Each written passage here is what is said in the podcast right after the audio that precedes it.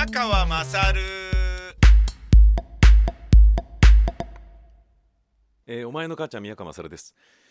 えー今大塚にいるんですけれども、えーブースに入らずにこうして、まあ、エアコンのノイズとかですね、えー浴びながら、えーいつも通りにですねもう10年ぐらい使っているエディロールの、えーこの PCM レコーダーでですね歩きながら喋るっていうそういうあの感じになっております。えーまあ、なぜかというとですね、えー、河合の河合村という番組をラジオ日本の、えー土曜日夜9時半からの番組ラジオジュエルボックス9時半図の中でやってるんですねでその収録が今日あるんですけれども、えーまあ、1時なのにカルちゃんがまだ来ていないというですねあのーあれどうしたのかなっていう。あれもしかして日にち間違えてんのか俺。ってね。あの松木両国の収録もその後にやろうと思ってるんだけどそれ先に始めてていいのかなっていうことをちょっと気になったりしておるわけですが、えーちょっとここであのスタジオのですねあの PA の電源を入れてちょっと音の確認とかをしてみようかなと思っております。音の確認ってなんだよ。えー非常に便利な SP404SX っていうですねこのポン出しサンプラーがあの、まあ、DJ 機器だと思うんですけど芝居では非常によく使えてこれのおかげであのアトリエ公演がですねあのもう山梨谷梨のオペレーティングでもできるようなシステムになってもういい感じですよ。でもな前々回山ちゃんは本当に完璧だったのに 前回のチェーンっていう芝居でですね俺が一番気に入ってる音をですね出し忘れてですねまあ小さな ME だったんで芝居にそれほど影響はないんですけれどもあのまあその音が出るはずのシーンに、えーセリフを言っていた高田裕二さんという先輩の俳優さんはですねあこれは裏で山梨が宮川さんに怒られてるんだろうなと。えーでどどどうします？出します？みたいなことを山梨が言っていやもうもうきっかけ過ぎたからもういい出さなくていいって宮川さんがそれを制しているっていうそこまで僕はセリフを言いながらあの大体分かりましたけどねと。想像ついてましたけどねっていうところまで高田さんが言っていただいて、まあ、あのそういう余裕こいてねあのそんなかあの言っていただけるっていうのはね山梨としても私としても嬉しいですよね。ありがたいですよね。本当に、まあ、どういうことかっていうと何考えてんだよとかって言ってあの怒る人いますよね。タレントさんとか「お前何そうちゃんと出せよ」みたいなねいや気持ちは分かりますよ表方はスタッフのミスで大恥かかされるわけですから。そういうことで言うとねちょっと勘弁してくれよ山梨ってこうあの言いやすいね立場でいるにもかかわらずいやもうそうやって宮川さんには怒られてんだろうなっていうところまで想像ついたよ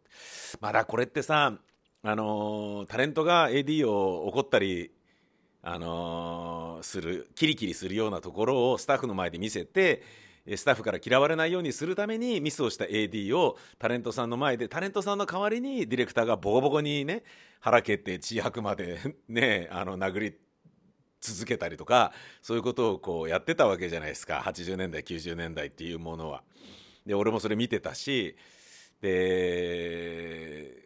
ね、それによって、いや、まあまあ、つってね、例えば、血気盛んなタレントさんとか、いやいや、まあまあ、ディレクターの何々ちゃん、そんなにね、AD のこと蹴ったりするのはよくないよ。っても次からお前気をつけろよ。つって。ね、あ、すいませんでした、本当すいませんでした。ってディレクターと AD が一緒に謝ることで、事なきを得る。で、AD は、そのタレントの目の前でディレクターにボコられてることによって、あの出演者のイライラも多少留飲が下がるっていうね。まあまあ、しょうがないか、みたいなね。でタレントを悪者にせずにあのその事態を収束するっていう、まあ、非常にうまくできたパターンではあったんですけど今はもう体罰なんていうものはっていうことだからできないとは思うんですけれどもねそれと同じで、えー高田裕二さんの「いや宮川さんに怒られてるところまで想像できたからもう面白かったよ」みたいなことまでね言っていただけるっていうのは。このねあの来たことある方分かると思うんですけどたった30人の客席の小さなあのスタジオでのあの芝居ですからものすごい近いわけですよね。そこでピクーンと「うっ」みたいなちょっとねいつもと違うことが起こったらものすごいナーバスになるはずなのにそれをそうやって笑っていただけるっていうのは高田さんありがたいなと思いました、えー音の準備ができたのでちょっと出してみるとえーこういう感じですねはい。僕の声です。僕の僕の声ですこれ。もともとはバージンを捨てるための講座を開いていたものが僕の声です。定番のつまり童貞を捨てるための講座へと広がっていった。僕の声ですよこれ。これ俺これ俺。中国で受講者が増えて月2万5千円の授業料を誰も惜しまない。これ俺これ俺。いやー私正直申しはい。これがですね SP404SX これね普通というか、まあ、あのリズムセクションがいろいろ入ってたりね。でこうやあの音変えたりとかそういうことができるはずなんだけどあのそういうのは一切というかほとんど使ってなくてもう完璧にこの音をこただこのレベルで出しなさいみたいなものだけを仕込んで、えーこれに入れてでフェーダーの位置も変えずにただ押すだけで、えー済むようにしてやって今までやってこれたんですけれどもね。まあ助かってますよ SP404 あカルちゃん来たかな？来てない。これ音いじれると思うんですよね多分ね。さあ番組はエンディングです。あこういう感じか。いやーしかし今日知ったのはドスクール面白い学校でしたね。もともとはあだだだだ何も僕がそうは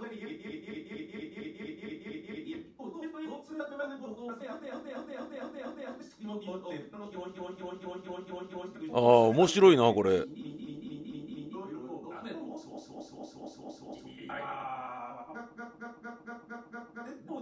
な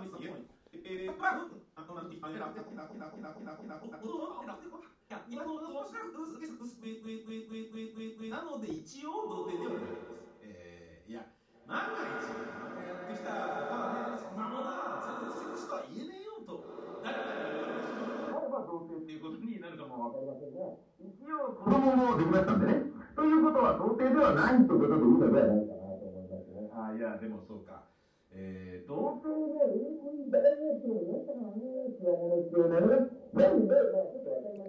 ああなるほどねこれカットオフでこれがレゾナンスで、えーみたいなことがこうできるわけかなるほどね呆れると思いきや、そんなことはなかった。なかったですね。とても興味深かった。驚きましたね。童貞を卒業するための講座ということは？女性の口説き方や女性の喜ばせ方を学ぶもんだとばかり思っていたらそうではなかった。まず、面白いあ 面白いなこれその理由の解明と自己認識を徹底する。このあたりを細かく分析して追求する。すべてはそこから始まるという考え方には、主催者側がいかに童貞道を極めようとしているかの心意気が伺えますね。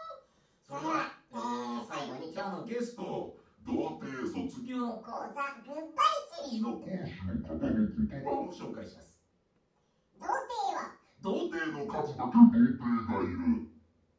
何が何だか分かりませんが、ひとまず童貞書で興味ある方は調べて受講してみてください。ほんじゃまたです。さよなら。なるほど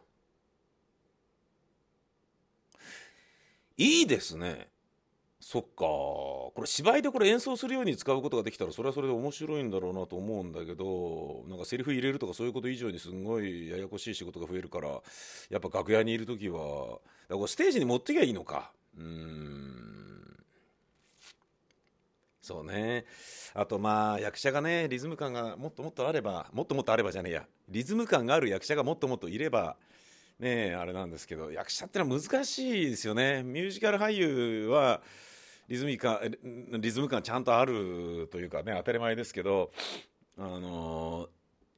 ねえその48で上手から出てこいとかねえね4拍目のあじゃあ4小節目の3拍目でパンと前を切れとかねそういうことが細かく決めることができますけれどもそれがねあの役者はねほとんどダメですもんね。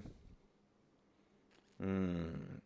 あのなんだっけな。えっ、と奈良茶坊さんでさえ難しかったもんな。あのリズムに乗せて四つ打ちでえー、綾菜ちゃんの、えー大好きな